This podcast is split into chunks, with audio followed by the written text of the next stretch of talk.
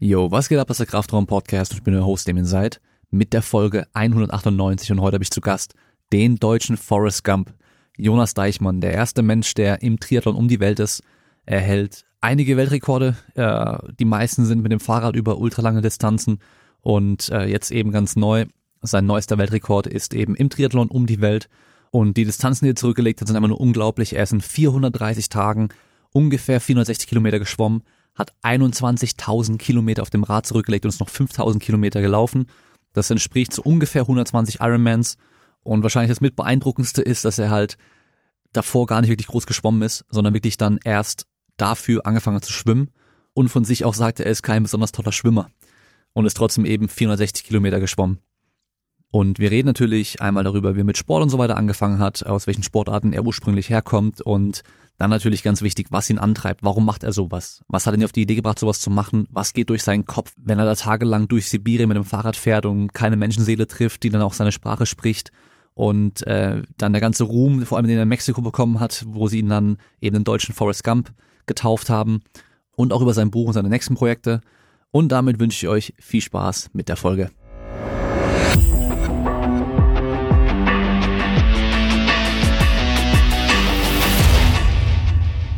Wie hat es dich denn dann ins Ausland getrieben? Ich habe gesehen, du hast studiert in Schweden und in Dänemark.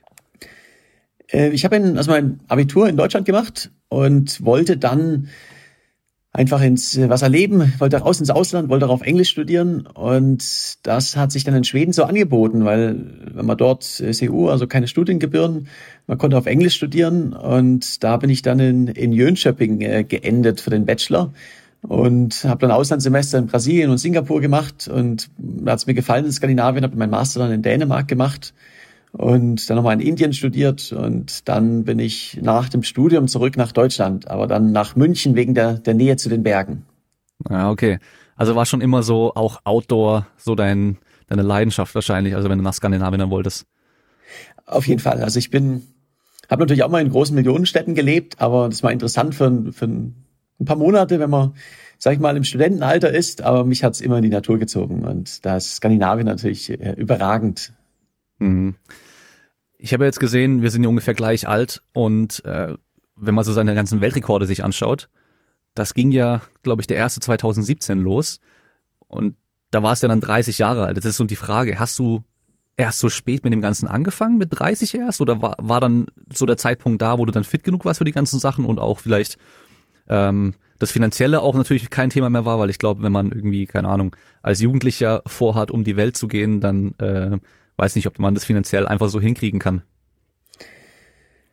Also fit und Abenteurer war ich schon immer, aber ähm, es war vor allen Dingen einfach der richtige Zeitpunkt. Es hat in mein Leben reingepasst, ich konnte es auch irgendwie finanzieren. Ich habe äh, in der Jugend bin ich Radrennen gefahren, also ich komme schon vom Leistungssport und habe dann während dem Studium ähm, viel Zeit und kein Geld gehabt und wollte die Welt sehen und bin dann einmal rund um die Welt geradelt. Aber das war kein Rekord, das war einfach eine, ähm, eine klassische Radreise, anderthalb Jahre lang Abenteuer. Und danach kam dann so der Traum auf, warum nicht den Leistungssport aus der Jugend mit dem, mit dem Abenteuer Weltreise zu verbinden. Und wenn man das tut, dann kommt man ziemlich genau bei der Frage raus, äh, wie wäre das, wie schnell kann ich einen Kontinent äh, auf dem Fahrrad durchqueren? Und dann habe ich aber nach dem Studium natürlich auch erstmal ein bisschen Geld gebraucht, weil das ist jetzt kein, ich bin jetzt einer von ganz wenigen weltweit, die das geschafft haben, davon zu leben. Es ist kein klassischer Beruf. Und ich bin dann nach dem Studium natürlich auch erstmal zurück nach Deutschland, habe dann im Vertrieb gearbeitet und habe dann aber die Möglichkeit bekommen, ähm, das als, als ja, als meinen Beruf zu machen. Und ab 2017 dann den ersten Weltrekord aufgestellt, die Eurasien-Durchquerung und habe mich danach dann selbstständig gemacht als, als Abenteurer. Und ja, hat es nochmal zwei Jahre gedauert, bis ich dann wirklich auch davon leben konnte. Aber ähm, jetzt ist mein Beruf und ich würde für nichts tauschen. ja, also ich meine, das ist ja so ein bisschen, äh, was ja auch so Influencer und YouTuber, weißt du, die ganzen neuen Medien und sowas auch machen, dass Leute halt einfach ihr Hobby zum Beruf machen. Und äh, ich glaube, da ist ja für dich wahrscheinlich Social Media auch ein ganz, ganz wichtiger Faktor, oder? Auf jeden Fall. Also ohne Social Media würde das Ganze äh, kaum gehen. Das war auch der, der Anfang war natürlich schwierig, bis man sich was aufgebaut hat im, im Social Media Bereich. Das dauert in der Regel doch ähm, ein paar Jahre und es wächst ja auch exponentiell. Also ich habe mit nach meinem ersten Rekord habe ich glaube ich so 1000 oder 1500 Follower gehabt auf Instagram. Mittlerweile sind es 130.000 und ähm, es ging bei mir nach dem zweiten nach dem zweiten Jahr langsam los, dass ich davon davon leben konnte. Hm. Ja. Ähm, aber wenn du sagst, du hast als äh, Jugendlicher schon Leistungssport gemacht, war das dann klassisches ähm, Radrennen? Genau, klassischer Straßenradrennen. Also so Rundkurse, 60 bis 120 Kilometer lang und ähm, klassisches Radrennen. War mir immer ein bisschen zu kurz, die, die Rennen, weil es meist im Sprint entschieden wurde und ähm, ich bin ja doch der ultra, ultra Langdistanzfahrer. Okay, und das Schwimmen und äh, Laufen war aber damals noch kein Thema? Ähm, nein, das war bis letztes Jahr kein Thema. Ich habe ja auch dann 2017, meine 18, 19 habe ich ja Fahrradrekorde aufgestellt. Das war immer Fahrradfahren und ich war ein ganz anständiger Läufer. Äh, habe ich immer früher immer viel im, im Winter gemacht oder wenn ich aber wenig Zeit habe, weil es effizienter ist. Aber Schwimmen, äh, ja, ich habe Seepferdchen gehabt. Also ich war definitiv kein Schwimmer. Und äh, so kam dann trotzdem die Idee, warum nicht einen, Triathlon machen und äh, nochmal einfach was anderes machen, nochmal raus aus der Komfortzone, neue Disziplin auszuprobieren. Und äh, ich hatte da keine Ahnung, was auf mich zukommt, als ich da in die Adria gesprungen bin. Und bin jetzt mittlerweile ein ganz passabler Schwimmer geworden.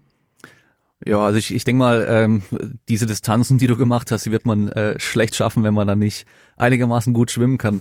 Aber äh, wenn, du, wenn du jetzt sagst, das war davor noch gar kein Thema wirklich so, ähm, um jetzt mal so ein paar Zahlen in den Raum zu werfen, du hast ja jetzt diese überall, sagt man Triathlon in die Welt gemacht, 430 Tage, 455 Kilometer geschwommen, 21.000 Kilometer auf dem Rad, also die Zahl ist brutal, und auch 5.000 Kilometer gelaufen, das sind ja ungefähr 120 Ironman.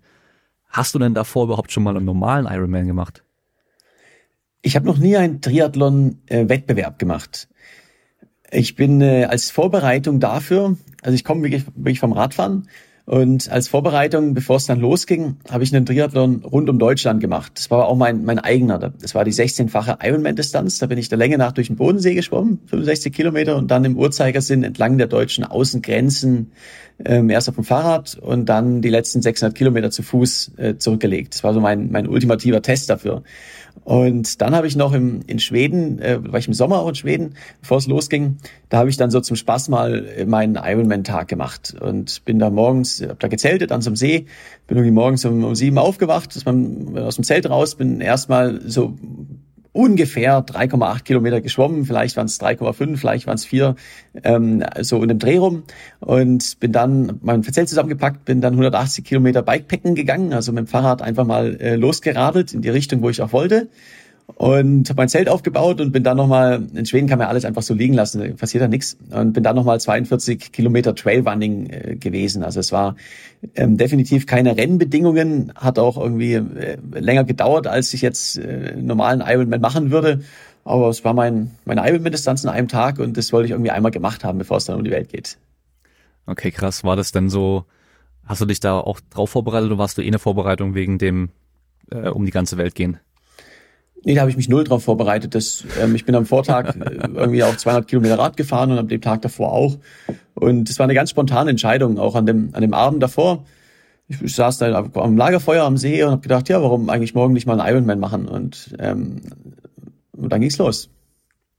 Okay, ja, das ist krass, weil ich weiß nicht, heutzutage habe ich so das Gefühl, voll viele Leute, so die die sind so unspontan mittlerweile und äh, egal was sie machen wollen, die brauchen immer so genau einen Plan und auch das immer so extrem weit im Voraus und die müssten dann die Vorbereitung machen und alles drum und dran, weißt du, und halt eben nicht mehr so einfach mal rausgehen, einfach mal machen. Aber ich meine, ein Ironman mal spontan, ja komm, ich mach morgen mal einen Ironman. Ist natürlich schon mal eine andere Nummer. Ja, aber die, die Projekte und Distanzen werden einfach immer größer. Ich habe ja auch mal, mal klein angefangen und äh, mit jedem Jahr werden die, die Projekte extremer und größer, weil es, weil es geht. Man darf sich einfach nicht von den, von den Distanzen abschrecken lassen. Am Ende sind es, sind es Kilometer, die, die im Kopf bei vielen Leuten einfach mal ähm, auch erschrecken. Aber ich breche die immer in ganz kleine Ziele herunter. Und ähm, mein Test für die 400, äh, für 460 Kilometer Schwimmstrecke durch die Adria, das war ein Kilometer Schwimmen, weil äh, wo, die, wo ich dann die Entscheidung treffe, kann ich das, weil ich bin der Auffassung, wenn ich ein Kilometer schwimmen kann, dann kann ich auch 460 Kilometer schwimmen. Es dauert einfach nur ein bisschen länger. Hm. Naja, ja, das ist so der Unterschied auch ein bisschen, was jetzt Ausdauer und Kraft betrifft. ähm, weil ich sage auch immer, jeder kann einen Marathon machen. Die Frage ist halt nur, wie schnell. Also jeder, jeder, der gesund ist, der kann einfach morgen jetzt spontan einen Marathon laufen. Die Frage ist halt eben nur, wie schnell, ob du halt eben drei, vier Stunden brauchst oder vielleicht zehn oder zwanzig Stunden brauchst. Aber die Distanz schaffen, wenn du gesund bist, wirst du auf jeden Fall. Aber zum Beispiel jetzt 300 Kilo Kniebeugen, das kann man halt nicht einfach so, weil es dein Körper nicht direkt halt hergibt. Das heißt, ähm, du kannst zwar auf jeden Fall irgendwie Kniebeugen, aber eben wie viel ist dann die Frage. Und da kannst du halt nicht sagen, okay, irgendwie 300 Kilo Kniebeugen geht auf jeden Fall, aber so ein Marathon zum Beispiel, das geht sicher. Die Frage ist halt eben nur, wie schnell. Aber äh, ein Kilometer schwimmen, 460 Kilometer schwimmen, vor allem wenn du dann, äh, das hast du ja auch ohne Begleitboot gemacht, habe ich ja gesehen. Ähm, das heißt, da, genau, ich habe extra nicht nachgeschaut, wie du die ganzen Sachen gemacht hast, weil ich eben einfach dich direkt fragen wollte. Weil meine Vorstellung ist jetzt, du schwimmst 450 Kilometer. Normalerweise denke ich ja, da ist ein, oder 460, da ist ein Boot mit dabei und du kannst zum Schlafen auf das Boot gehen. Aber bei dir war ja kein Begleitboot mit dabei. Also bist du dann einfach 54 Tage lang durchgehend im Wasser gewesen und hast dir dann irgendwie ähm, ein Schlauchboot aufgeblasen jede Nacht zum Schlafen oder, oder wie hat das funktioniert? Also ich habe das gesamte Projekt immer ohne Unterstützung gemacht. Ich habe beim Schwimmen äh, so ein selbst konzipiertes äh, Floß hinter mir hergezogen im Schlepptau. Das ist mir also ein Floß, was ich so wie eine kleine Rucksacktasche, die ich mir um die Hüfte gebunden habe und hinter mir am Schnur hinter mir hergezogen habe. Das ging bei flachem, äh, ruhigen Bedingungen ganz gut, aber wenn Wellengang ist, dann hat man halt so alle zwei, drei Sekunden so ein Ziehen an der Hüfte und das Floß zieht einen wieder, wieder zurück. Und ich bin dann, habe da Verpflegung drin gehabt, also ich konnte auch im Wasser dann essen und bin abends immer ans Ufer geschwommen und habe dann auf äh, irgendwelchen Felsen am Strand bivakiert und am nächsten Tag ging es an derselben Stelle wieder zurück ins Wasser. Und wenn ich mal so alle zwei, drei Tage einkaufen musste, dann bin ich in den Hafen geschwommen, bin dann mit Neo Neoprenanzug, mit Floß unterm Arm und so einer kleinen Dropspur hinter mir in den nächsten Supermarkt gelaufen und habe mich eingedeckt und dann, dann ging es weiter. Und das ging ganz gut, aber ähm, das, die große Herausforderung ist zum einen natürlich Salzwasser. Also im Meer schwimmen ist einfach was ganz anderes als im See. Und die Logistik ist die Hölle, weil man kann es nicht so richtig berechnen, wie weit man kommt. Auf dem Fahrrad oder beim Laufen, da kann ich immer berechnen, ah, okay, da kommt der nächste Supermarkt, da bin ich ja in vier bis fünf Stunden auch dort. Und das schaffe ich in 99 Prozent der Fällen auch. Und im Wasser, wenn da irgendeine Strömung ist oder der Wind äh, sich verändert, dann schwimme ich halt statt 12, 13 Kilometer vielleicht nur fünf oder sechs am Tag. Und dann geht mir irgendwann das Essen aus. Ich finde dann auch nicht mehr die richtigen Schlafplätze und so. Also es ist eine, Swimpacking ist eine ziemlich harte Disziplin, nicht nur im Wasser, sondern, sondern auch an Land. Hm, ja, klar. Ja, das ist schon übel. Hast du denn auch äh, Stress gehabt, dass du manchmal in den Supermarkt nicht rein durftest mit deinem Outfit? Nee, da waren die alle ganz, äh, ganz relaxed. Und da ist ja in Kroatien, ich bin ja im Anfang Oktober mit dem Schwimmen ge gestartet, da ist die, die Saison in, in Kroatien vorbei, also da ist äh, überhaupt nichts mehr los. Und die Kroaten, die haben alle geguckt, halt, okay, was, was macht der Verrückte da? Und, äh, und ich habe gesagt, ja, ich schwimme nach, ich schwimme nach Dubrovnik. Und äh, sie konnten es erst nie so richtig glauben. Also es war im, im Gegenteil, die waren, waren super nett und super freundlich und passiert mal endlich was in dem Ort. Ja, cool. Ja, ich schwimme da und dahin und denke, was, das ist doch 300 Kilometer entfernt, was redet er da? ja, das ist ja echt, es ist schon echt beeindruckend. Ähm, hast du denn vorher beim Schwimmen schon mal mehrere Tage nacheinander so große Distanzen gemacht? Oder war dieser Kilometer für dich das Einzige, was gezählt hat, erstmal nur? Ich bin vorher nie wirklich längere Distanzen geschwommen. Ich habe als Test ähm, dann irgendwie einen Monat, bevor es losging, bin ich dann durch den Bodensee geschwommen, die 65 Kilometer. Ja. Aber da habe ich schon lange mich darauf eingelassen, das Projekt mache ich. Und äh, du hast vorhin hast es auch vollkommen richtig zusammengefasst. Äh, vom rein körperlichen her, wenn man es wirklich schnell macht, ähm, von der Schnellkraft, da geht es natürlich nicht, dass man ohne Training ähm, über enorme Distanzen geht. Ähm, also ich, ich nehme als Beispiel Marathon, weil Marathon können wir uns alle darunter vorstellen, was das genau ist. Und also ich kann Marathon sicherlich auch in unter drei Stunden rennen, aber das mache ich halt ein oder zwei Tage. Und dann bekomme ich eine Verletzung, wenn ich das dauerhaft mache. Deshalb meine Marathonzeit, die ist so zwischen fünf und sechs Stunden. Und dafür kann ich das aber über 120 Tage äh, durchziehen. Und rein körperlich äh, ist es so vom biologischen her, ich bin halt immer im Fettverbrennungsbereich. Und solange ich das bin und genug Nachfutter, ähm, ist es in Ordnung. Wenn ich darüber hinausgehe, dann ähm, komme ich körperlich irgendwann an die Grenzen. Und alles andere ist, ist Kopfsache. Es geht einfach ums, ums motiviert bleiben und durchhalten. Also ich, ich muss mir jeden Tag aufs Neue sagen, wenn ich aus aufwache in meinem Zelt, ja, heute, heute laufe ich einen Marathon, heute schwimme ich 15 Kilometer. Und das ist ganz egal, was die Bedingungen draußen sind. Und das ist die, die große Kunst. Also es wird viel, viel mehr zur, zur Kopfsache. Mhm. Wie groß und schwer bist denn du? Ich bin 1,84 und äh, wiege ähm, je nach Disziplin, also beim, beim Radfahren und Schwimmen habe ich so 78, 79 Kilo gewogen. Beim Laufen bin ich dann so auf 68 runtergegangen. Okay, weil das wäre nämlich auch so das nächste gewesen, was ich dann noch gefragt hätte, nach so einem, ich meine, das war jetzt über ein Jahr, wo du das gemacht hast, hast du dein Gewicht da währenddessen eigentlich so halten können oder hast du dann schon gemerkt, okay, ich habe einfach mit der Zeit immer mehr Gewicht verloren? Also ich esse sehr, sehr viel und äh, auch Schokolade, Kekse, alles, was halt irgendwie reingeht, was ich irgendwie bekomme. Und musste beim Schwimmen und die Radstrecke ging ja durch Sibirien im Winter, also da hat's äh, minus 20 Grad ähm, da ist ein bisschen Fettreserven unglaublich wichtig. Deshalb habe ich beim Schwimmen und Radfahren auch darauf geachtet, dass ich auf jeden Fall meine Kalorien bekomme. Habe mir auch teilweise immer Butter in den Kaffee geschmolzen, um nochmal noch mal ein bisschen Fett zu bekommen. Und das hat gut geklappt. Erst im, auf der Laufstrecke habe ich dann massiv Gewicht verloren, weil einfach der Magen immer in Bewegung ist. Und ich hatte auch dann noch die Hitze dazu in Mexiko. Ich hatte gar nicht richtig Hunger. Aber das war gewissermaßen auch gut, denn bei mir beim Laufen von der Ausdauer her ist es kein Problem, einen Marathon zu laufen. Das, der, der Knackpunkt sind wirklich die Gelenke. Und jedes Kilo weniger auf den Gelenken ist ein bisschen weniger Belastung. Mhm. Ja, ja. Weil gerade beim bei äh, Marathon und dann auch die längeren Distanzen laufen, haben wir immer dann die Probleme mit so Stressfrakturen und solchen Sachen, äh, wenn du halt dann immer diese hohen Umfänge laufen musst. Und ich meine, in deinem Fall sind es ja extrem hohe Umfänge, auch vor allem dann auch, du hast ja nicht so eine eine typische Planung oder Periodisierung, wie man es äh, normalerweise im Sport dann bei der Vorbereitung hätte, wo du sagen kannst, okay, ich, ich steigere mich jetzt langsam auf die Distanz und dann kann ich auch mal eine Woche wieder ein bisschen langsamer machen und so, sondern du hast ja einfach jeden Tag äh, so viel wie es geht im Endeffekt, damit du halt schnell, so schnell wie möglich da durchkommst.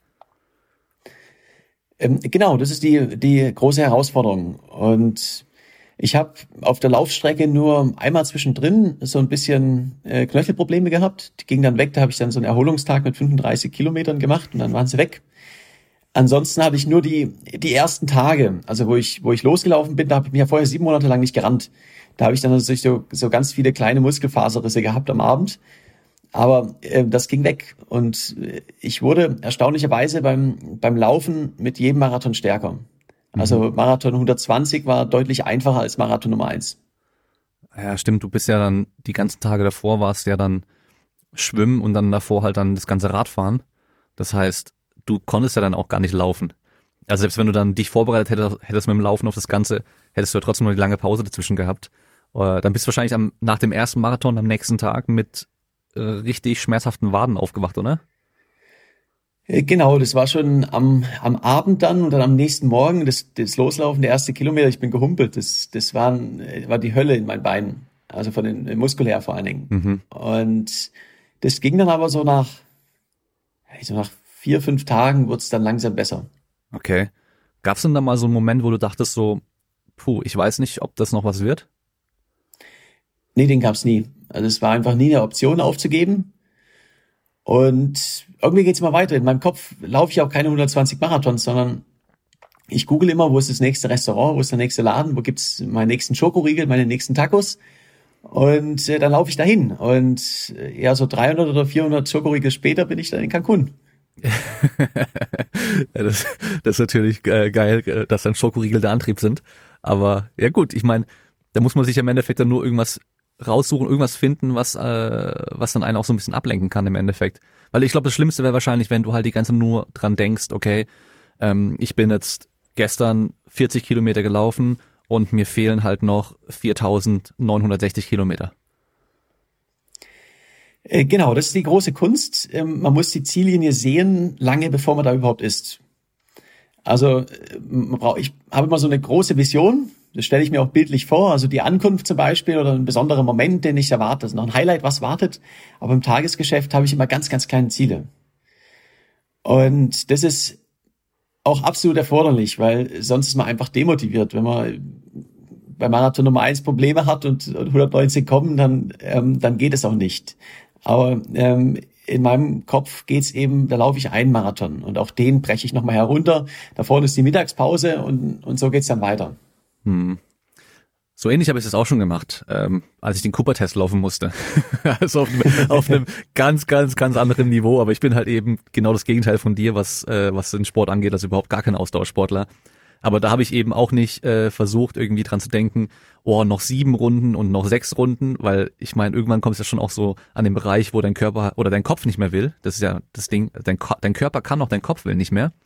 Ähm, sondern dann eben, ähm, okay, ich habe jetzt irgendwie so und so viel schon geschafft, anstatt eben so und so viel kommt noch. Gerade am Anfang ist ja dann das, was noch fehlt, immer viel, viel größer, als was man schon geschafft hat. Und wenn man sich da eben so ein bisschen runterbrechen kann, dass man halt eben nicht das große Ganze als ein Ding sieht, sondern eben viele kleinere Etappen, macht das meistens ja auch ein bisschen einfacher. Äh, absolut. Also es ist für, für die extreme Langdistanz eine absolute Grundvoraussetzung. Also es gibt zwei Dinge, die, die müssen gegeben sein, wenn man auf der äh, bei, auf der Langdistanz Erfolg haben, haben möchte. Und das eine ist ein bedingungsloser Optimismus. Also man muss einfach fest daran glauben, dass man das kann, dass man Erfolg haben wird, dass man das schafft. Es gibt keinen Raum für Zweifel, weil bei dem, was ich mache, der beste Plan, der funktioniert in der Praxis einfach nicht. Es gibt immer irgendwas, was schief geht. Und wenn es hart wird und, und was schief geht, dann hat man ähm, besser keine Hintertür auf. Also besser keine, äh, kein Zweifel. Also man da, ich formuliere mein Ziel auch nie mit, ja, ich hoffe, das könnte in 100 Tagen gehen, sondern es geht in 100 Tagen und da bin ich da und Punkt.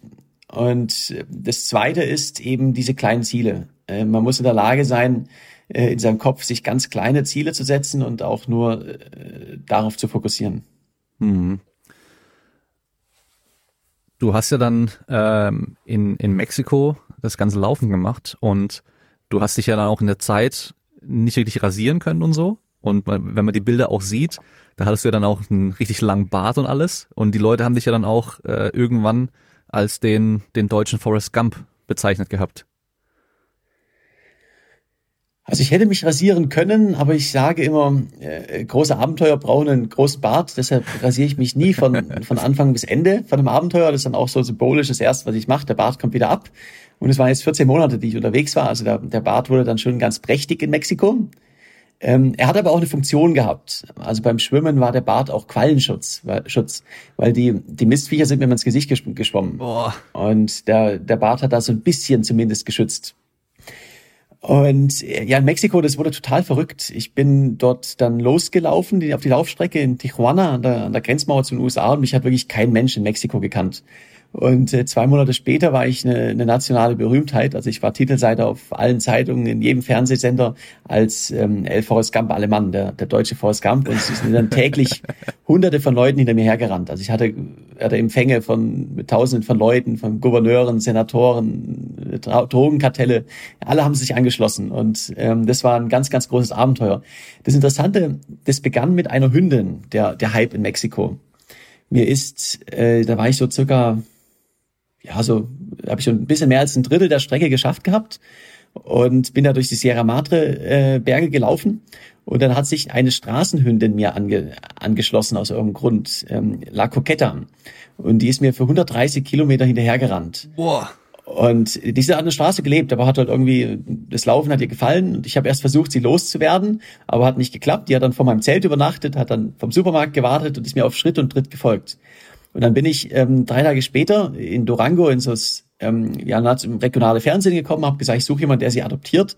Und äh, wie das so in Mexiko ist, sie wurde adoptiert und hat dann ähm, einen großen Empfang bekommen vom, vom Bürgermeister, von der Gemeinde. Man hat ihr eine Medaille um den Hals gehängt und äh, sie wurde zur Ehrenbürgerin oder ja, Ehrenhündin ernannt. Also so in Deutschland wäre das ein, sie hat einen Eintrag ins Goldene Buch der Stadt bekommen. Und dann kam das nationale Fernsehen, hat eine große Reportage über sie gemacht. Und sie ist jetzt Mexikos berühmteste Hündin. Und am nächsten Tag war auch ich ähm, Titelseite als, als der deutsche Forrest Gump auf äh, so ziemlich allen Medien in Mexiko. Und danach war ich nie wieder allein. Ach, das ist ja aber cool. Das ist ja richtig cool. Aber hättest du die, die Hündin nicht gerne selber irgendwie auch mitgenommen? Auf jeden Fall, aber ich meine, ich bin dann durch Städte wie Mexiko-Stadt gelaufen, mhm, auf der Autobahn, ja. äh, 16-spurig mit äh, 20 Millionen Einwohnern. Also sie wäre einfach überfahren worden, um es auf den Punkt zu kriegen. Mhm. Und ähm, ich habe hab kein Zuhause. Ich lebe ja, hab ja auch aktuell kein Zuhause. Also ich bin das falsche Herrchen. Es ist einfach nicht gegangen. Ja. Das erinnert mich nämlich so ein bisschen an äh, Steve O von Jackass. Ich weiß nicht, ob du den kennst. Ähm, der hat ja auch äh, dann irgendwann mal angefangen, so Berge zu äh, erklimmen und sowas. Der war dann, glaube ich, in Peru und hat dann auch so eine Straßenhündin mal kurz gestreichelt und dann hat die ihn einfach nur noch verfolgt. Die war dann immer bei ihm, ist immer bei ihm geblieben und er hat sie aber halt adoptiert, weil er war mit dem Van unterwegs. Das heißt, der hat sie halt einfach mit nach Hause genommen, ähm, mit zum Tierarzt und so weiter. Aber ist auf jeden Fall eine, eine richtig coole Geschichte. Ähm, in Mexiko war ja, glaube ich, ursprünglich, also oder war das wirklich der Plan, dass du nach Mexiko gehst? Weil ich glaube, ich habe was gelesen, dass ja ähm, durch Covid deine, deine ganze Reise so ein bisschen erschwert wurde. Ich habe die das ganze Projekt ja noch vor Corona ähm, geplant und habe dann von Anfang an mit äh, Routenänderungen gehabt. Äh, ich wollte ursprünglich auch auf der Radstrecke vom, von der Türkei in den Iran und dann Pakistan, Indien, Südostasien, so eine schöne warme Route und bin dann im Winter durch, durch Russland, weil Russland das einzige Land war, was mich reingelassen hat. Und die Laufstrecke war von San Francisco nach New York einmal quer durch die USA geplant haben mich da nicht reingelassen. Plan B war Kanada, waren die Grenzen auch zu. Plan C war äh, Südamerika von Peru einmal quer rüber nach Brasilien rennen äh, war auch zu und Mexiko war am Ende das einzige Land, was mich reingelassen hat und äh, ein absoluter Glücksfall, weil ähm, es war einfach nur geil und äh, so gut wäre das in den USA niemals geworden. Deshalb ja, manchmal kommt man aus den aus aus negativen Dingen, aus Rückschlägen entwickelt sich auch was Positives. Hm. Hat es dann auch äh, gepasst mit der Distanz in Mexiko, dass es dann auch genug war, um für dich den Rekord auch zu machen? Äh, genau, das war, also ich hätte noch irgendwie nach Costa Rica oder so reingekonnt, aber das ist halt äh, viel zu kurz. Und ähm, ich mache ja, es muss ja auch ein Verhältnis sein zu, zu den Einzeldisziplinen vom 120-fachen Ironman. Also ich wollte schon knapp über 5000 Kilometer laufen. Und das ist jetzt ziemlich genau auf den Kilometer aufgegangen mit den 120 äh, Marathons durch Mexiko. Ja, cool. Äh, du hast ja gesagt, dass die Leute dann irgendwann auch mitgerannt sind und so und dich dann auch erwartet und empfangen haben. War das dann nochmal ein zusätzlicher Motivator, weil du wusstest, okay, in der nächsten Stadt warten wieder auch vielleicht Kinder auf mich, die mich unbedingt sehen wollen und so weiter, dass ich dann, dann auch auf jeden Fall deswegen nochmal extra weitermache? Das war natürlich eine, ein riesiger Motivator. Und es sind ja Leute auch aus anderen Bundesstaaten angereist, um einfach mal zehn Kilometer mitzulaufen. Und das waren Leute von, von zehnjährigen Kindern bis zu 70-jährigen ähm, Opis, die mitgelaufen sind. Also wirklich einfach, einfach jeder.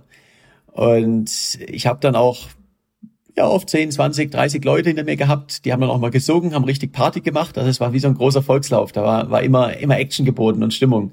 Und in jedem Ort ein neuer Empfang. Es, es waren auch viele Leute dabei, was mich besonders motiviert hat, die mit mir ihre persönliche Bestleistung gemacht haben. Also sei es Läufer, die noch nie über mehr als 15 Kilometer gelaufen sind und jetzt laufen sie den kompletten Marathon. Oder ähm, es gibt auch ein paar Leute, die haben vorher noch nie Sport gemacht und dann sind sie drei Tage am Stück mitgelaufen. Und äh, das motiviert natürlich, natürlich ungemein. Ich kam aber auch an den Punkt dann schon zum Ende hin, wo es auch dann teilweise zu viel wurde. Also ich bin, erinnere mich, ich bin mal in eine Stadt gekommen, da habe ich den ganzen Tag lang immer irgendwie 200 Leute gehabt und Polizeieskorte, die machen dann ihre, ihre Sirenen an. Also es nervt dann auch die Sirene natürlich. Und ähm, dann bin ich 50 Kilometer gerannt an dem Tag und komme in, in, in eine Ortschaft rein. Dann sind dann irgendwie 2000 Menschen, die auf mich warten äh, und eine Ehrung vom Bürgermeister und Interviews und alles. Und die Mexikaner, die, die haben ja nicht die Distanz, wie die Leute in Deutschland haben, sondern sie, sie kommen alle und springen auf einen drauf und ziehen, zerren an einem und stecken einem die Kamera ins, ins, ins Gesicht. Und jeder will irgendwie ein Selfie und, und ich wollte halt was essen und schlafen. also da ist dann auch der, der Punkt, wo es, wo es zu viel wird. Deshalb in Mexiko, da bin ich ja wie ein, ein, ein richtiger Promi. Und da kann ich jetzt nur sagen, das ist mal für eine gewisse Zeit schön und auch motivierend und schmeichelhaft, aber auf die Dauer ist das nichts, das ist fürchterlich, wenn man einfach nirgendwo mehr seine Ruhe hat und überall erkannt wird. Da war wahrscheinlich dann äh, Sibirien der komplette Kontrast oder da warst du komplett alleine, Kilometer weit, hast niemanden gesehen.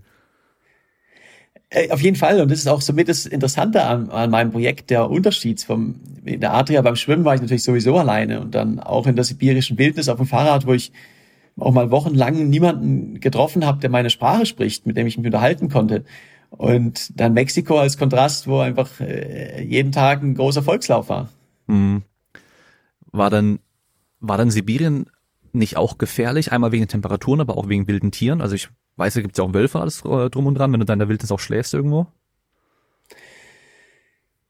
Also bei den Temperaturen war es jetzt weniger Gefahr, man muss einfach aufpassen. Ich habe äh, einfach Spitzenausrüstung dabei gehabt und ähm, muss gucken, dass ich halt immer trocken schlaf. Also immer ein trockenes, äh, trockenes, trockene Sachen für die Nacht gehabt. Und da wird es dann auch wieder warm. Also deshalb riskant war das nicht von der Perspektive. Und klar, es gibt mal ein bisschen so ein paar Tage, wo man so ein bisschen das Gefühl im Fuß verliert oder in den Händen, aber das kommt dann, ist immer wieder gekommen. Und mit wilden Tieren, klar, in Ostsibirien gibt's Bären und Wölfe zum Beispiel. Aber, also ich habe schon oft Bären gesehen auf meinen Abenteuern, die, wenn man sie respektiert, dann respektieren sie einen auch. Man ist jetzt nicht das, das klassische äh, Opfer. In, in Mexiko sind wir aber mit Klapperschlangen manchmal am Zelt vorbeigekommen. Oh. Und die sind aber so nett und sie klappern, bevor sie, bevor sie angreifen. Ja. Also auch da, wilde Tiere sind äh, schlimmer als ihr Ruf. Äh, wir sind die größere Gefahr für sie als, als andersrum. Und solange man sie respektiert und man so ein bisschen aufpasst, dass man ihnen nicht zu nahe kommt, ist alles gut. Hast du dann auch die, die ganze Zeit, ähm, bist du verschont geblieben, was Corona anging? Ähm, ja, ich bin komplett äh, Corona-frei durchgekommen. Beim Schwimmen und auch beim Radfahren war es auch ja praktisch sehr, sehr, sehr gering, mein Ansteckungsrisiko, weil die Fische haben noch kein Corona. Und ansonsten habe ich da beim Schwimmen nicht viele Leute gesehen und beim Radeln in Sibirien auch. Äh, Laufen war natürlich was anderes dann. Das äh, war in Mexiko, waren auch immer viele Leute drumherum, aber es war immer draußen. Hm. Also ich habe in dem in den kompletten 14 Monaten praktisch nie irgendjemanden getroffen, mit dem ich ähm, innerhalb äh, drinnen und mein Ansteckungsrisiko, das wäre in, in Deutschland viel, viel höher gewesen, weil man halt ein soziales Umfeld hat, man, man trifft sich mit Freunden, man, man, geht mal was essen und ähm, das habe ich ja alles nicht gehabt. Und äh, wenn denn draußen. Ja. Aber das wäre natürlich dann wahrscheinlich katastrophal gewesen, äh, gerade was dann die Lungen und so auch angeht. Äh, es wäre natürlich blöd gewesen, wenn bei so einem Projekt sowas dann irgendwie gerade gegen Ende hin in Mexiko vielleicht auch passiert, wenn die halt eben auch so sind, dass die halt dann gleich, wenn du in die Stadt reinkommst, dich alle umarmen und dich nicht mehr weglassen und alle auf einem engen Fleck sind und so. Also es war auch noch sowas, was dann eine richtige Herausforderung war. Ich habe natürlich immer, wenn ich irgendwo angekommen bin, das allererste, was ich gemacht habe, ist Maske auf. Aber ähm, das haben nicht alle gemacht. Und das geht dann auch manchmal so schnell, dass die Leute irgendwie hinspringen und ein Foto zu machen. Ähm, da, da, da, da ist es schwierig, schnell genug wieder wegzukommen oder halt darauf zu achten, hey, bitte auch draußen anderthalb Meter Distanz. Ähm, das war nicht immer einfach äh, aus der Perspektive, aber äh, es war eben immer draußen. Mhm. Und äh, für mich wäre das natürlich fatal gewesen, weil äh, man weiß ja nicht, ob man einen, einen guten Verlauf hat oder ob es gerade bei beim, beim Extremsportler, da reicht es ja auch, wenn man so ein bisschen auf die Lunge schlägt und es hat fatale Folgen für mich. Mhm. Aber ja, hast ja äh, Glück gehabt, alles gut gelaufen und hast ja dein Projekt abschließen können und bist verschont geblieben. Da kann man ja auch immer nur hoffen, toi toi toi, dass auch so bleibt. Ähm, ich bin da auch noch verschont geblieben und ich hoffe natürlich auch immer, dass da, dass da auch nichts noch kommt. Äh, Gerade als Sportler ist natürlich, ähm, wenn vor allem wenn der Sport so einen großen Teil im Leben ausmacht, ist natürlich halt übel, wenn man dann äh, sowas bekommt und vor allem dann eben auch diese Long-Covid-Komplikationen hat, dass man dann vielleicht, gerade wenn man sowas wie du macht, wo die Lunge extrem wichtig ist, äh, lang, langwierige Folgen hat, es ja, nimmt einem großen Teil aus dem Leben vielleicht dann halt weg, den man dann vielleicht nicht auch wiederbekommen kann. Weiß, wer, weiß man noch nicht. Das ist ja ja, noch so neu alles für uns. Deswegen, ja, kann man nur hoffen, dass es auch so bleibt. Ähm, auf jeden Fall, also für mich als jetzt Profi-Abenteurer, sage ich mal, ist äh, auch mein Körper mein Kapital. Davon, davon lebe ich, dass der funktioniert. Und da wäre jetzt nicht nur die Lunge, sondern es gibt ja auch äh, aufs Herz kann es ja auch schlagen. Das ist natürlich was, wo äh, was fatal wäre. Da ähm, muss ich auch nach wie vor aufpassen, klar. Mhm. Und alle anderen Sportler auch. Ja. Jetzt bist du ja aktuell andauernd in den Medien. Also ich sehe es ja die ganze Zeit, ähm, dass du äh, Fernsehauftritte hast, in der Zeitung bist, ähm, Podcasts, im Internet irgendwo, also überall bist du in den Medien vertreten. Nervt sich langsam schon, dass du die ganze Zeit über das Gleiche reden musst? Äh, nein, also ich mache, äh, habe am Anfang ja vor allem Talkshows gehabt und Radiointerviews und, und Zeitungen und so weiter und äh, jetzt viele Podcasts. Äh, habe ich auch bewusst so rum gewählt, weil die Podcasts einfach auch ein bisschen tiefer gehen. Ja. Und ähm, da sind natürlich auch viele Fragen, die sich überschneiden, die sich wiederholen. Aber ähm, da sind auch neue dabei. Und man kann auch ein bisschen ausführlicher antworten. Das finde ich spannend. Also ich mache es ja auch gerne. Und will mit meinen Projekten ja auch Leute inspirieren, ähm, auch mal so ein bisschen raus aus der Komfortzone zu gehen, ähm, Abenteuer äh, zu machen und einfach so den Traum, seinen eigenen Träumen zu folgen. Deshalb mache ich es ja auch sehr, sehr gerne. Und ähm, es war jetzt gerade im Dezember natürlich schon enorm und auch, auch stressig, absolut, ähm, absolut. Und jetzt wird's aber ein bisschen, ja, jetzt noch irgendwie drei, vier Interviews die Woche, das ist, ist vollkommen im Rahmen. Ja. Und dann kommen wir zu einer kurzen Unterbrechung, denn der Podcast ist für euch kostenlos, für mich aber nicht und deswegen gibt's auch die Möglichkeit, den Podcast zu unterstützen. Natürlich, wie immer, könnt ihr sehr gerne erstmal den Podcast ein bisschen verbreiten, indem ihr einfach den Podcast teilt, wenn ihr den anhört, macht einen Screenshot und postet ihn bei Instagram in eurer Story markiert mich, markiert den Jonas. Wir teilen das natürlich noch mal gerne. Und ihr könnt den Podcast bewerten bei Apple Podcast, 5 Sterne Bewertung geben und was dazu schreiben. Man kann bei Spotify mittlerweile auch bewerten, auch einfach 5 Sterne geben. Und dann gibt's noch die Möglichkeit, mit dem Code Kraftraum in verschiedenen Shops was zu sparen und damit auch direkt den Podcast zu unterstützen. Und zwar einmal mit dem Code Kraftraum bei esn.com.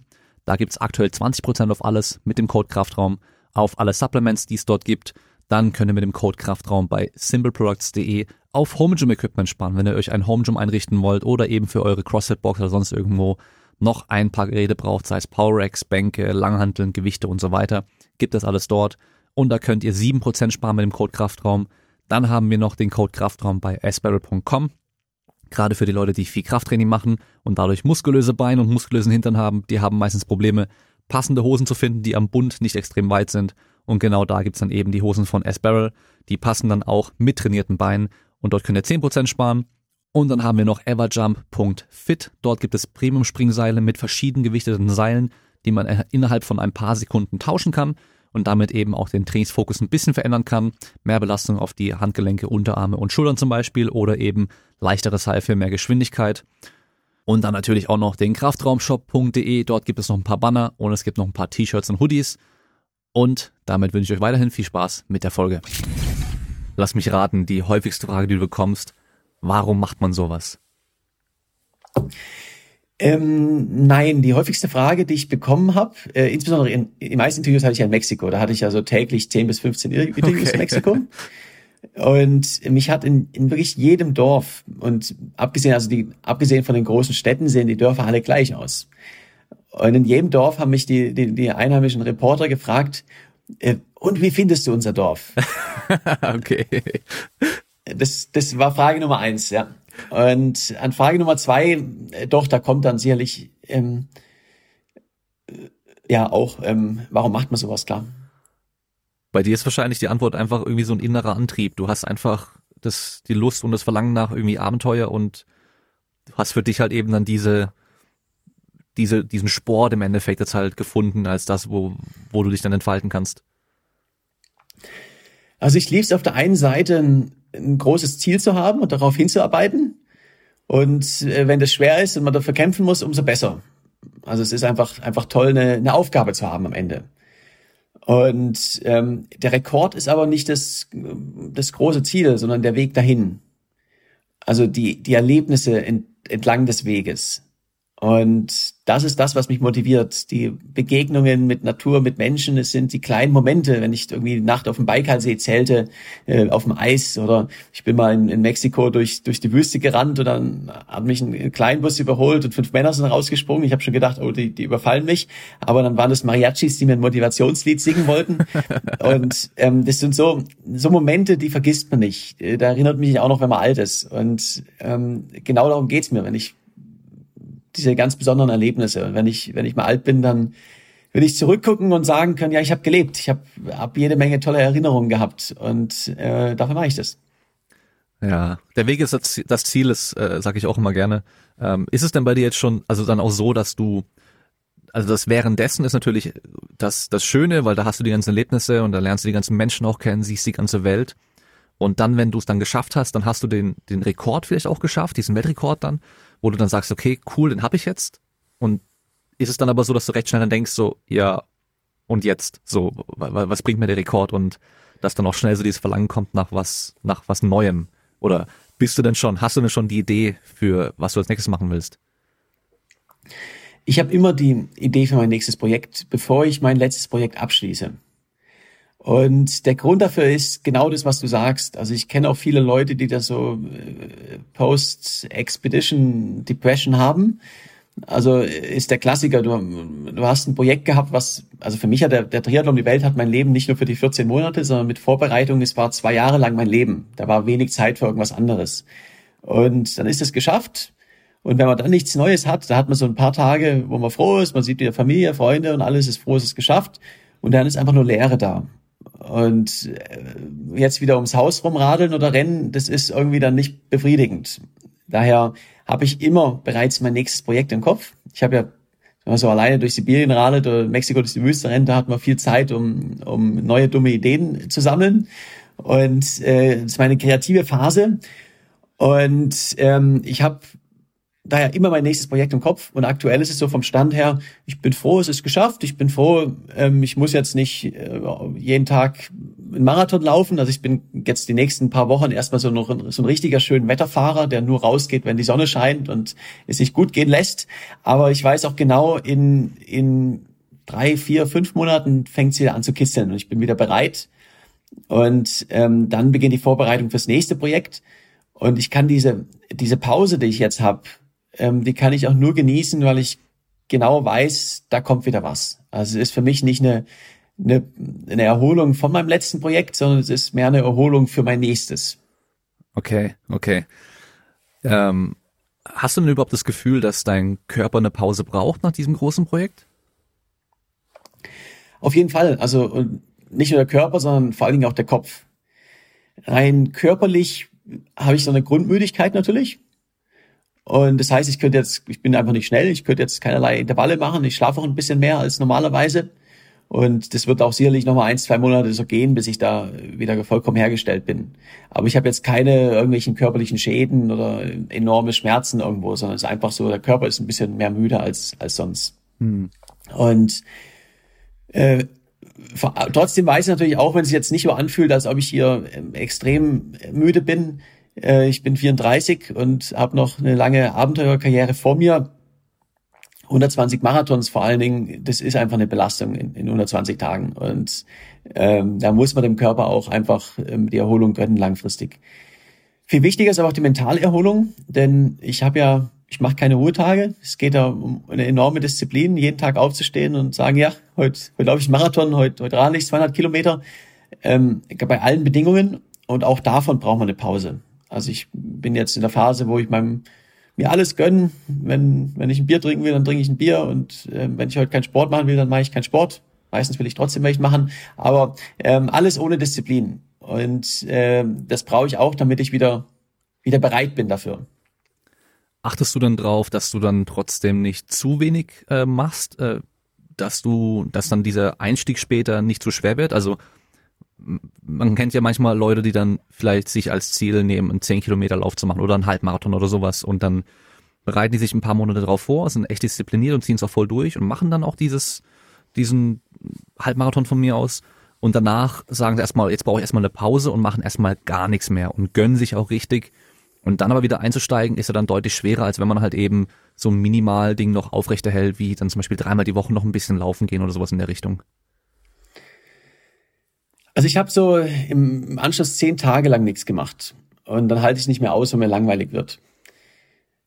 Ich äh, mache das nicht, um, sag ich mal, die Grundfitness aufrechtzuerhalten, weil ich weiß, ich mache mein ganzes Leben lang Sport, der Körper erinnert sich, ich bin innerhalb von einer Woche Training in einer ganz anständigen Form.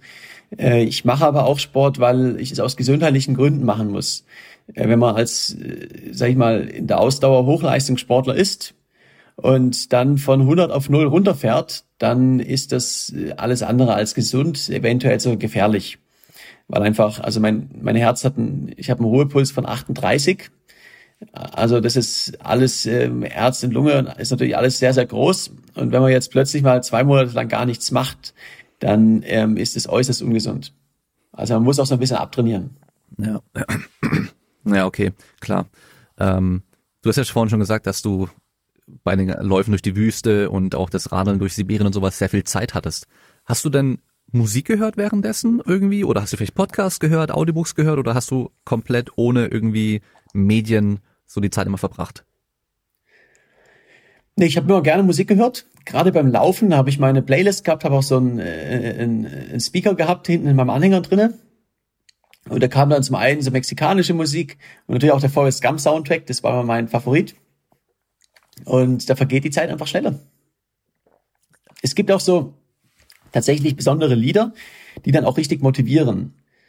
Also ich habe genau gewusst, okay, da gibt's eins, zwei Lieder. Wenn ich gerade so ein bisschen so Durchhänger habe, dann mache ich wieder ein tolles Lied in meiner Playlist, dann bin ich wieder motiviert. Und auch die Mexikaner, wenn irgendwie so eine Gruppe hinter mir hergelaufen ist, und die haben ja irgendwann, also die, die wenigsten waren auf dem Level, wie ich es war. Die meisten sind irgendwie nach 15 Kilometern müde gewesen. Und ich habe dann, wenn ich gemerkt habe, oh, die können nicht mehr, dann habe ich immer El Cielito Lindo ähm, in meiner Playlist gehabt. Das ist so die inoffizielle mexikanische Nationalhymne. Und immer wenn, der, wenn das Lied kommt, die fangen immer an zu singen und sind wieder fröhlich und, und gut gelaunt. Und Marathonlaufen ist halt Popsache in erster Linie. Und äh, da hat man sie dann wieder, da waren sie wieder die nächsten fünf Kilometer wieder motiviert. Wahrscheinlich ähm, kommt dann das Lied und dann sind sie, hören sie das Lied und fangen dann zu singen und sind so abgelenkt, dass sie da gar nicht merken, wie anstrengend es gerade ist und von, vom, vom Kopf her einfach abgelenkt sind und dann halt wieder weiterlaufen können. Äh, ganz genau so ist es, ja. Und äh, das hat immer funktioniert. Und was waren für dich persönlich diese motivierenden Lieder? Also ich bin, habe immer den Forrest Gump Soundtrack gehabt und äh, zum Beispiel, da gibt's ein Lied äh, On the Road Again oder ähm, okay. Äh, das in der Wind zum Beispiel funktioniert wunderbar. also doch dann schon eher so ruhig, so Kansas Dust in the Wind, das ist schon ein sehr ruhiges Lied und vielleicht auch ein bisschen traurig so. Ich finde es super zum Laufen. Okay. Also es muss, es muss nicht immer Action sein beim Laufen. Ich hätte jetzt eher gedacht. Ich bin ja auch, ich, äh, von, ich bin ja auch nicht im Intervall, sondern ich laufe ja auch gemütlich. Ja, stimmt. Irgendwas, wo ich mitsingen kann, wunderbar. Ich hätte so klischeehaft gedacht, weißt du, Gonna Fly Now vom Rocky Soundtrack mit den Fanfaren und so. Äh, Kenne ich gar nicht, um ehrlich zu sein. Ach, kennst du gar nicht von, von Rocky, von den Rocky-Filmen? Ich glaube, das ist sogar vom zweiten mit so Fanfaren ja. oder halt Eye of the Tiger oder sowas in der Richtung. Aber also ja, das kenne ich natürlich. Also wahrscheinlich kenne ich den anderen Song auch, aber nicht den Namen eben, ja. Ja, okay. Weil das war nämlich auf meiner Playlist damals. Also ich, ich habe ja schon gesagt, ich habe für den Cooper-Test damals, äh, bin ich dann ein paar Wochen joggen gegangen zum Trainieren und sowas. Und da habe ich es eben so gemacht. Klar, der Cooper-Test sind halt 13 Minuten oder 12 Minuten. Ähm, da habe ich mir eine Playlist gemacht, äh, wo jede Minute das Lied wechselt, damit ich halt eine Orientierung habe, wie lange ich jetzt schon laufe und äh, ob ich halt äh, im Tempo gerade richtig bin. Und habe dann eben auch meine paar Lieder rausgesucht, die mich dann halt eben besonders motivieren. Und äh, äh, dafür war natürlich ein bisschen was Schnelleres und so dann besser, weil man halt ein höheres Tempo laufen muss. Aber da war natürlich ja. Rocky Soundtrack auch mit dabei. Sehr gut. Solang's Aber funktioniert. Musik funktioniert als Motivation, ja. Ja, genau. Auf jeden Fall. Also Musik ist mega. Gibt's ja auch äh, genug Untersuchungen mittlerweile, dass man da auch deutlich mehr Leistung bringen kann. Und ich glaube wahrscheinlich gerade im, im Ausdauerbereich, ähm, gerade über diese ganz langen Distanzen, kann ich mir vorstellen, dass Musik sehr, sehr gut sein kann, weil man einfach ähm, vielleicht auch einen Rhythmus ähm, als Rhythmusvorgabe haben kann äh, durch das Lied, durch die Musik. Da muss man eben auch wieder das Passende finden. Äh, und halt eben einfach auch so ein bisschen dieses Abschalten, so die Zeit ein bisschen vergessen kann auch. Auf jeden Fall. Also es ist viel auch so ein bisschen Selbstbeschäftigung. Ähm, das ist gerade beim Schwimmen unglaublich hart gewesen, aber auch beim Laufen teilweise. Wenn erstaunlicherweise, ich meine, die Radfahrer würden es verstehen, für mich ist es immer einfacher, einen Pass hochzufahren, als im Flachen zu fahren. Weil ein Pass ist zwar körperlich härter, aber zum einen, ich weiß, da oben komme ich an und normalerweise ist die Landschaft in den Bergen immer toll, man hat was zum Anschauen, man kann sich ablenken. Und wenn man einfach flach auf langweiliger Strecke unterwegs ist, dann gibt's halt nichts, womit man sich ablenken kann. Mhm. Und dann vergeht die Zeit viel, viel langsamer. Und äh, da hilft natürlich Musik extrem. Ja.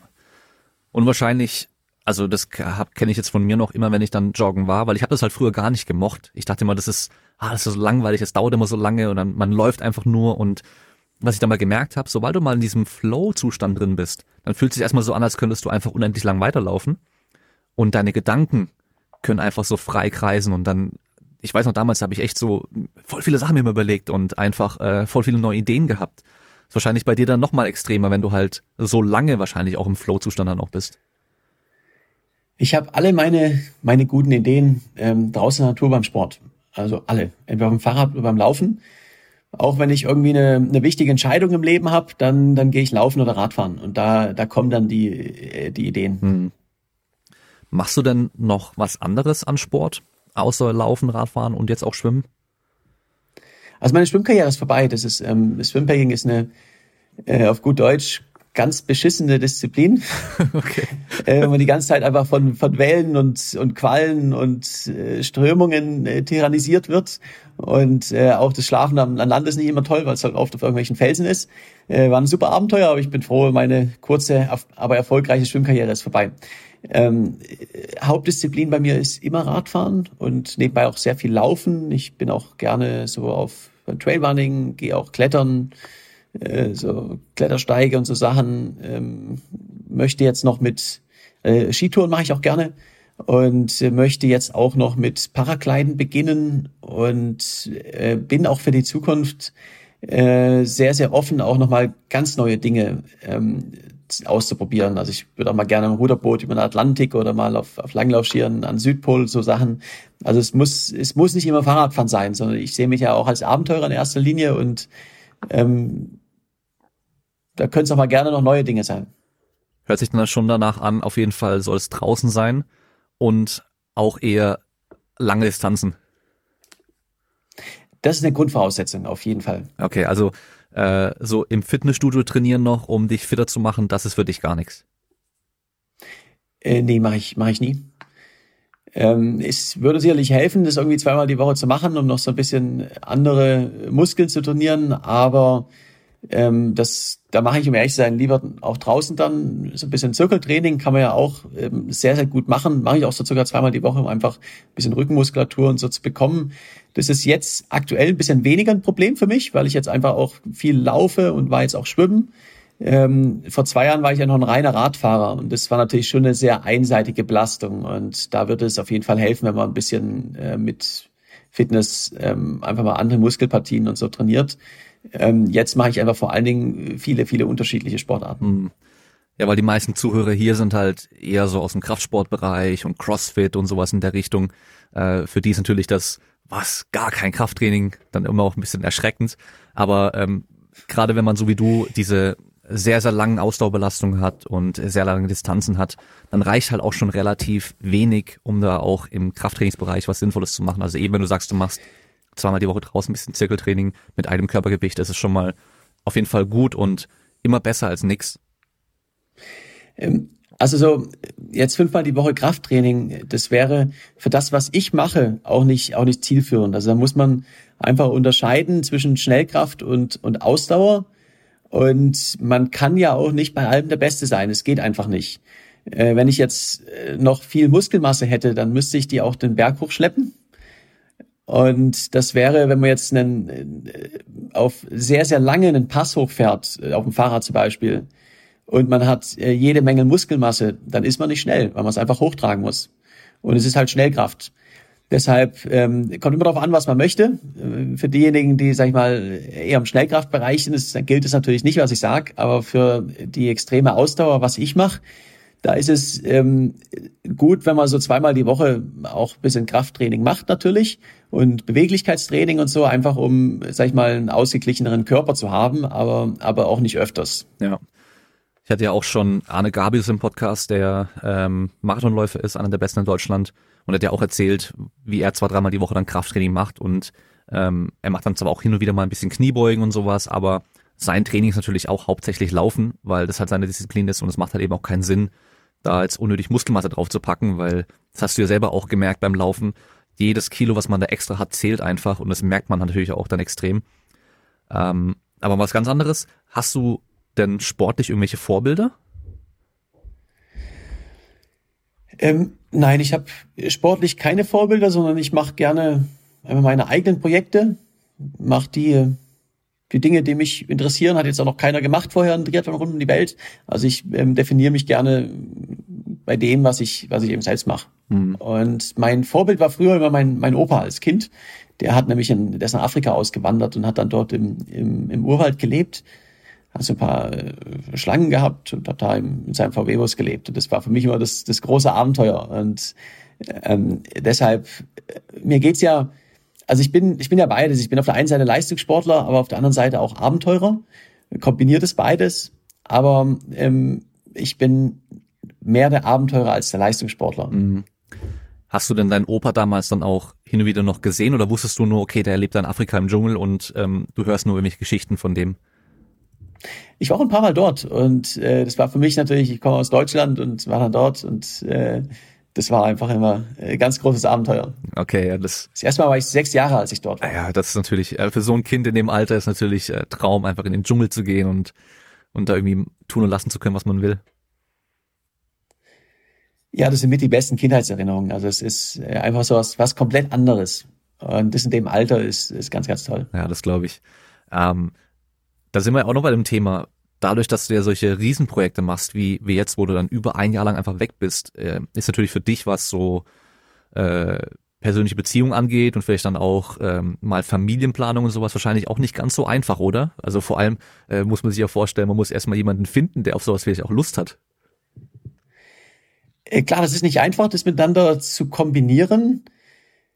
Ich habe jetzt aktuell da auch keine Pläne, dass ich jetzt irgendwann mal Familie, Kinder und Haus haben möchte, sondern ich genieße meine Freiheit und ähm, das Abenteuer.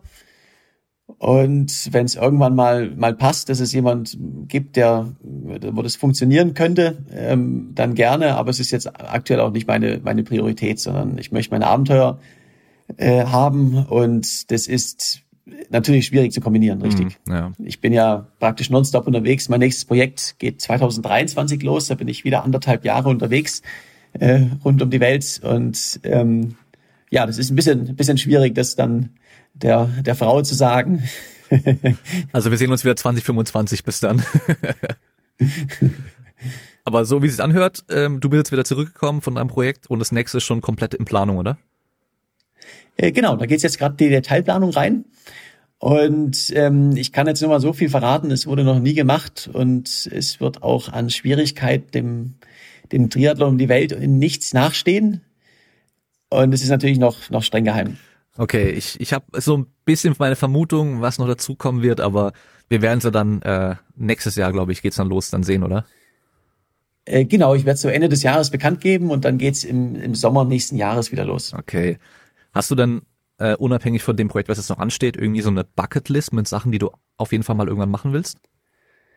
Äh, ja, auf jeden Fall.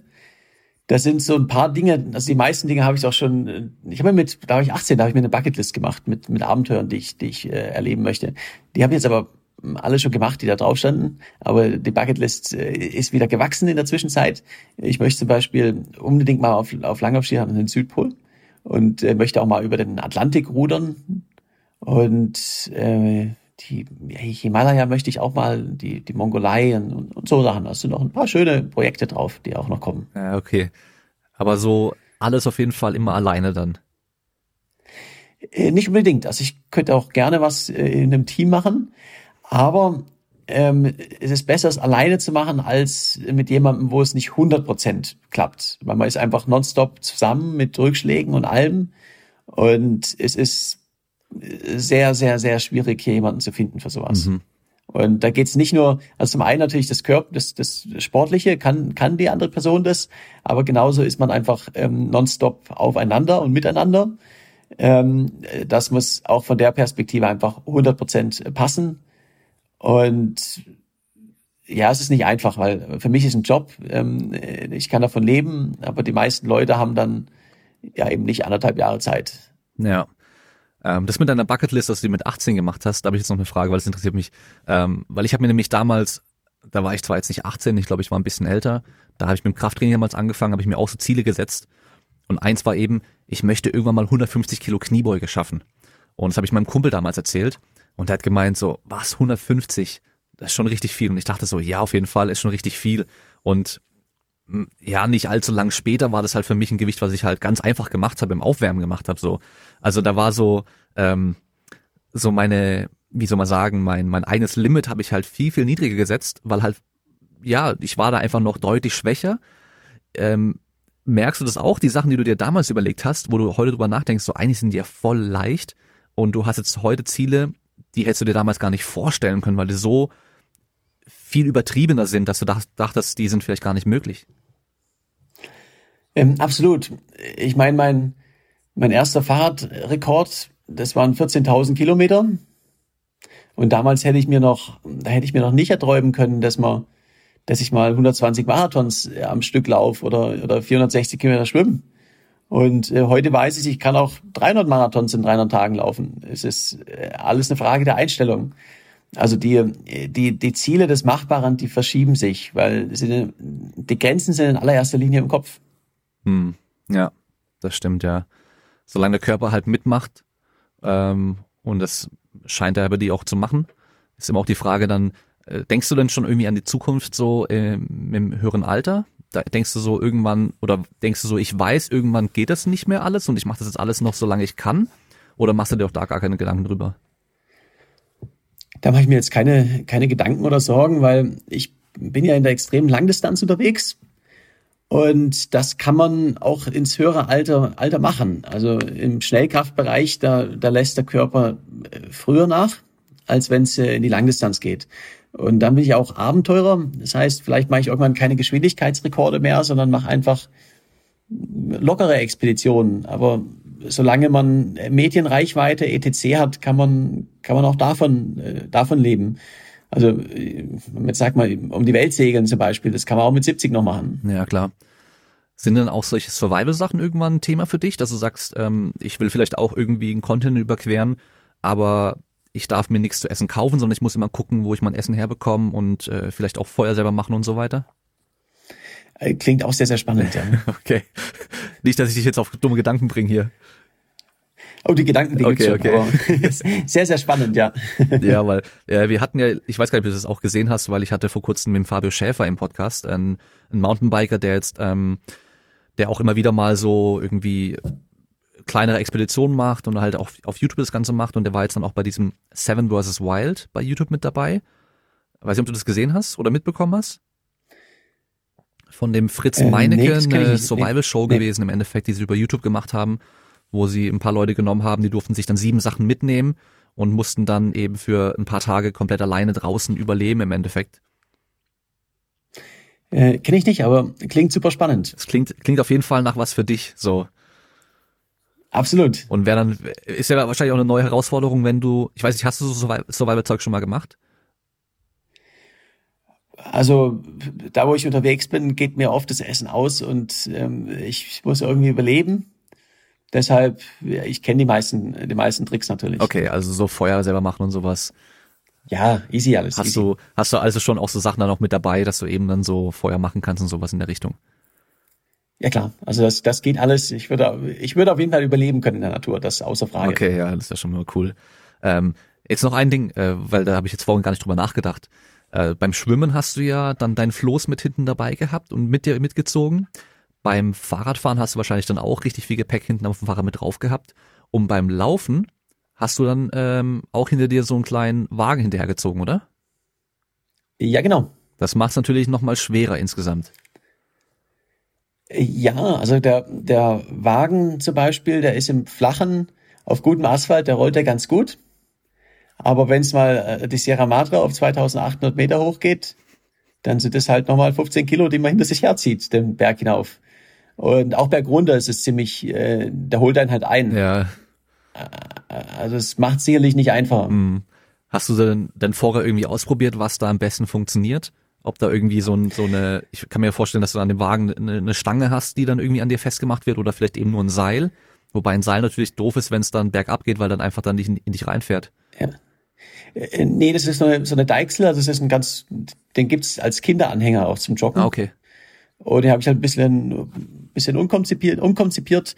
Und ich habe das Ganze auch trainiert hier vorher. Also bevor es losging, bin ich viel hier in den, im Jura in der Schweiz unterwegs gewesen, habe mir zwei Autoreifen im, im Autohaus besorgt und habe die mit einer Schnur um meine Hüfte gebunden und bin dann mit den Autoreifen im Schlepptau die Berge hochgerannt. Einfach als, als Training, um zu simulieren, wie ist es mit dem Wagen zu laufen. Okay. Also falls du Rocky 4 noch nicht gesehen hast, das klingt nämlich ziemlich nach Rocky 4, wo er in den Bergen im Schnee dann auch mit dem Reifen hinter sich dann äh, rumrennen geht. Äh, Kenne ich noch nicht, aber, aber ja, genau so. ja, geil. Ja, cool. Äh, ist auf jeden Fall echt alles mega interessant. Ähm, eine Frage noch.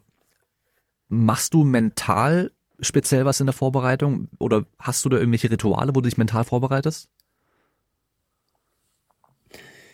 Also die Regel Nummer eins für mich ist ähm, niemals aufgeben. Also ich beende meine Projekte immer und das macht mich stärker. Mir ist mal vor vor drei Jahren habe ich ein, ein 1400 Kilometer Non-Stop-Rennen in Laos in Südostasien gemacht und da ist mir 400 Kilometer vom Ziel das Fahrrad kaputt gegangen. Also eigentlich Game Over. Und ich war in zweiter Position liegen, da hatte ich gute Chance zu gewinnen. Und ähm, statt aufzugeben, habe ich dann mein Fahrrad auf die Schulter genommen und bin dann die letzten 400 Kilometer gelaufen und bin als mit weitem Abstand als letzter ins Ziel gekommen. Aber ich bin ins Ziel gekommen. Und, ähm, und das macht mich, sowas macht mich stärker für die Zukunft, weil am Ende irgendwie geht's immer weiter. Und den nächsten einen Schritt kann man immer machen. Ähm, es geht einfach darum, keine Ausreden zu finden. Und ähm, das trainiere ich damit. Äh, es gibt noch so eine schöne mentale Technik, die mache ich natürlich nicht oft, weil sie ziemlich langweilig ist. Aber so kann man ein, zwei Mal machen. Ähm, das Fahrrad auf einen, auf einen Home-Trainer stellen und dann äh, vor eine weiße Wand. Und ähm, keine Musik, kein, äh, kein Fernsehen, kein, keinerlei Ablenkung. Und dann da zehn Stunden drauf sitzen und, und fahren und sich selbst zu beschäftigen. Okay, also einfach so wirklich ähm, mit Absicht es so langweilig wie möglich zu machen, damit du es halt dann trotzdem eben als Hindernis sehen kannst und durchziehen kannst. Äh, genau. Und das natürlich nicht äh, jede Woche, dann wird man verrückt, aber das einmal im Jahr irgendwie so zu machen. Und ähm, da geht es einfach darum, ist es, ist es hart, ist es, ist es langweilig und du hast dir ein Ziel gesetzt, zehn Stunden. Ähm, das Ziel erreichst du auch. Das macht dich stärker. Hm. Machst du dann sonst auch irgendwie bewusst, dass du dann Sachen machst wo oder so, dass du sagst, okay, heute gibt's kein Handy oder sowas in der Richtung, kein, kein Fernsehen, dass du einfach dir das Leben ein bisschen un unkomfortabler machst? Ähm, nee, mein Lebensstil ist sowieso unkomfortabel und das habe ich irgendwie die ganze Zeit. Ich mache aber bewusst auch ähm, Handypausen, weil es ist ja auch mein Job und mit Social Media und so, da nehme ich auch Pausen von ab und mm, zu, klar. Okay. Sowas, also so wie es sich für mich jetzt anhört, ähm, weil du ja auch sagst, äh, du hast jetzt nach diesem ganzen großen Projekt irgendwie nur zehn Tage Pause gemacht und dann juckst du schon mit deinen Fingern, dass du loslaufen willst oder Fahrrad fahren willst oder so.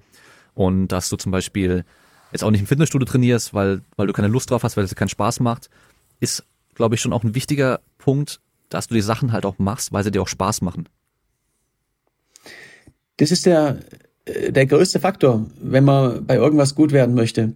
Man kann Dinge, die einem keinen Spaß machen, die kann man auch trainieren, aber man wird niemals auf ein Spitzenniveau erreichen. Ähm, weil am Ende, ich mache im Schnitt so circa 40 Stunden Sport die Woche. Wenn mir das keinen Spaß machen würde, dann wäre das die Hölle. Und das ist immer, immer, immer die Regel Nummer eins. Es, es muss Spaß machen. Ja. 40 Stunden Sport die Woche, das heißt im Endeffekt, äh, du, deine Vollzeitarbeit ist sozusagen, du stehst am morgens auf und frühstückst und dann geht's raus und paar Stunden Fahrrad fahren oder paar Stunden laufen und nach Hause essen und schlafen. Äh, genau, genau. Jetzt aktuell der Phase natürlich ähm, auch viele Vorträge, die ich halt. Das ist dann nicht immer ganz möglich mit den sieben, acht Stunden Fahrradfahren. Und äh, ansonsten aber, ähm, ja, Sport, jeden Tag. Verbindest du dann deine, deine Arbeit dann noch, also dann die Vorträge halten sowas mit, ich fahre mit dem Fahrrad einfach hin? Äh, genau, also wenn immer das möglich ist, dann fahre ich auch per Fahrrad zu meinen Vorträgen. Und das ist immer so eine schöne, schöne Art zu reisen mhm. einfach. Ah, jetzt, hab, jetzt fällt mir noch eine Sache ein und zwar bei diesem ganzen großen Projekt ist für dich Kaffee da auch mit dabei gewesen oder Koffein in irgendeiner Form? Ich bin ein ganz großer Coffee-Junkie. Okay. Äh, ich liebe guten Kaffee. Und das ist auch das einzige Ausrüstungsstück, was ich ein bisschen vermisse. Ich habe in meinem, bin ja Minimalist, also ich, ich, ich säge sogar meine Zahnbürste in der Mitte durch, um die letzten Gramm zu sparen. Und ähm, ich habe keine Kaffeemaschine dabei. Okay. So eine kleine italienische Espressomaschine, das wäre ein Luxus, den ich gerne hätte. Äh, weil in vielen Ländern, also in Russland zum Beispiel, gibt's einfach nur Instant Coffee. Mm. Okay. Und der schmeckt dir einfach dann nicht so gut. Das ist halt nicht das Wahre. Okay. Nee. Naja, Vielleicht ist es ja noch ähm, irgendwann ein, ein Businessprojekt für dich, dass du die leichteste Kaffeemaschine der Welt irgendwie erfindest. Mit irgendeinem speziellen Stahl oder sowas, irgendeinem speziellen Metall, was dann besonders leicht ist, eine besondere Bauweise? Also da gibt's schon ganz gute, ganz gute Sachen, aber äh, ich bin einfach ein, ein absoluter Minimalist und da, da zählt auch keine Kompromisse dazu. Okay. Also dann nicht den Luxus gönnen, dass du dann deinen leckeren Kaffee mit dabei hast, aber dafür halt ein paar hundert Gramm mehr mit dir schleppen musst. Genau. Das geht einfach nicht. Okay. Ja, cool. Gut, dann ähm, ja, mega krass. Also ähm, echt Hut ab. Ich finde es äh, mega beeindruckend. Äh, zum Ende bekommt mein Gast immer noch mal das Wort. Ah nee, warte mal, wir haben noch komplett was vergessen. Und zwar dein Buch. Weil da möchte ich noch wissen, also interessanterweise, ein Kumpel von mir hat mir von dir erzählt und hat dann damals gesagt, guck mal, der war doch was für, für deinen Podcast. Also ein Kumpel von mir, der gerne auch Bergsteigen gehen und so weiter. Und ähm, darüber habe ich das auch eben erst alles gesehen und erfahren. Und ähm, dann habe ich auch gesehen, dass du jetzt ein Buch ausgebracht hast. Und lustigerweise hat mein Kumpel das Buch dann auch zu Weihnachten geschenkt bekommen. Also das hat dann auch alles ganz gut gepasst gehabt. Äh, super, ja. Also es gibt über mein, mein letztes Projekt, Triathlon um die Welt, das äh, Spiegel Bestseller auch aktuell. Das Limit bin nur ich. Erzählt einfach meine Erfahrungen der, der letzten 14 Monate rund um die Welt und auch so ein bisschen, äh, wie schafft man das eigentlich? Also es geht auch um den, den Mindset dahinter. Und äh, gerade was alles in Mexiko passiert, das war einfach äh, unglaublich skurril äh, mit vielen tollen Bildern. Und das gibt's überall zu bestellen, wo es, äh, wo es Bücher gibt, also in den meisten Buchhandlungen oder auf Amazon. Und ja, ansonsten mache ich noch, kommt ein Film, erstmal ein Dokumentarfilm auch noch raus, der kommt im April in die Kinos. Heißt auch, das Limit bin nur ich. Und dann gibt's, kommt noch meine große Vortragsserie im, im Mai geht die los. Da halte ich in allen größeren deutschen Städten dann auch, auch Vorträge zu meinem Projekt. Okay, und äh, wahrscheinlich ist es so, du, du erzählst Geschichten auch von dem Projekt und so und kombinierst aber dann viel mit, was im Kopf da passiert und wie du mit den ganzen Sachen umgehst, oder?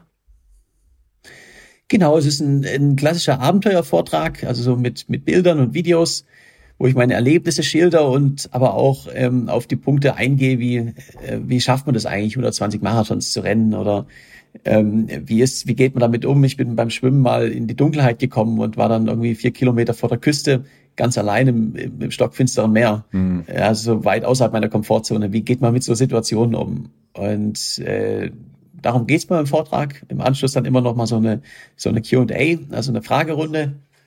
Und ja, das ist immer ein ganz spannendes, eine spannende Kombination. Mhm. Hast du denn das Buch während dem Trip schon angefangen zu schreiben und da irgendwie das alles dokumentiert oder war das alles direkt danach dann? Das Buch ist ja drei Tage, nachdem ich angekommen bin, auch herausgekommen. Okay. Und ich habe ein bisschen Unterstützung beim Schreiben mhm. gehabt vom Verlag. Also ich habe äh, wöchentlich äh, Sprachnachrichten geschickt, was ist mir passiert die Woche. Wir haben so einmal die Woche, einmal im Monat haben wir geskypt und der Martin, der dann das Buch, sag ich mal, äh, geschrieben hat, der ist noch nach Mexiko gekommen, hat mich da noch mal eine Woche begleitet und äh, so ist dann das, das Buch entstanden. Okay, cool. Ja, cool. Also in Links dazu packt natürlich dann auch unten in die Show Notes mit rein. Das heißt, da könnt ihr dann das Buch auch auschecken. Und äh, zum Schluss bekommt mein Gast immer noch mal das Wort. Du hast ein paar tausend Zuhörer. Du kannst sagen, was du willst. Ich glaube, in deinem Fall wahrscheinlich irgendwas Motivierendes kommt ganz cool. Ja, sehr, sehr gerne. Also erstmal äh, danke dir für den, den, das spannende Gespräch und auch an euch alle Zuhörer. Das äh, Schwierigste bei allen Projekten ist es immer an die Startlinie zu kommen. Weil es gibt immer äh, so viele Gründe, warum man das jetzt nicht machen sollte, warum man sich noch mehr vorbereiten sollte, warum, ja, was man noch anders machen könnte. Und ähm, die Wahrheit ist, die meisten Projekte, die scheitern, bevor sie überhaupt losgehen. Und daher sage ich immer, einfach nur machen. Also wenn man ein großes Ziel hat, ähm, ja, ein bisschen Vorbereitung ist nicht falsch, aber jetzt nicht denken, oh, ich muss noch äh, laufen trainieren, machen wir das in 2024, sondern sagen, ja, nächsten Monat bin ich bereit. Und äh, man lernt alles äh, währenddessen. Beim Schwimmen, ich hatte keine Ahnung, was auf mich zugeht. Ich bin dann mal ein bisschen im See äh, schwimmen gegangen und meine Schwimmzeiten, die haben sich um 30 Prozent verbessert von Tag 1 zu, zu Tag 54, weil einfach noch viel Potenzial ist. Aber ich habe es während dem Projekt ähm, gelernt. Und wenn man es wirklich will und fest daran glaubt, dann geht's immer irgendwie weiter. Aber man muss einfach den Mut haben, an die Startlinie zu kommen. Ja, ich glaube, so dieser perfekte Moment, um zu starten, den wird es eh nie geben und wird einfach ewig warten, wenn man das möchte. Und besser wird's oftmals auch nicht. Genau, der, der beste Moment ist meistens genau jetzt. Ja.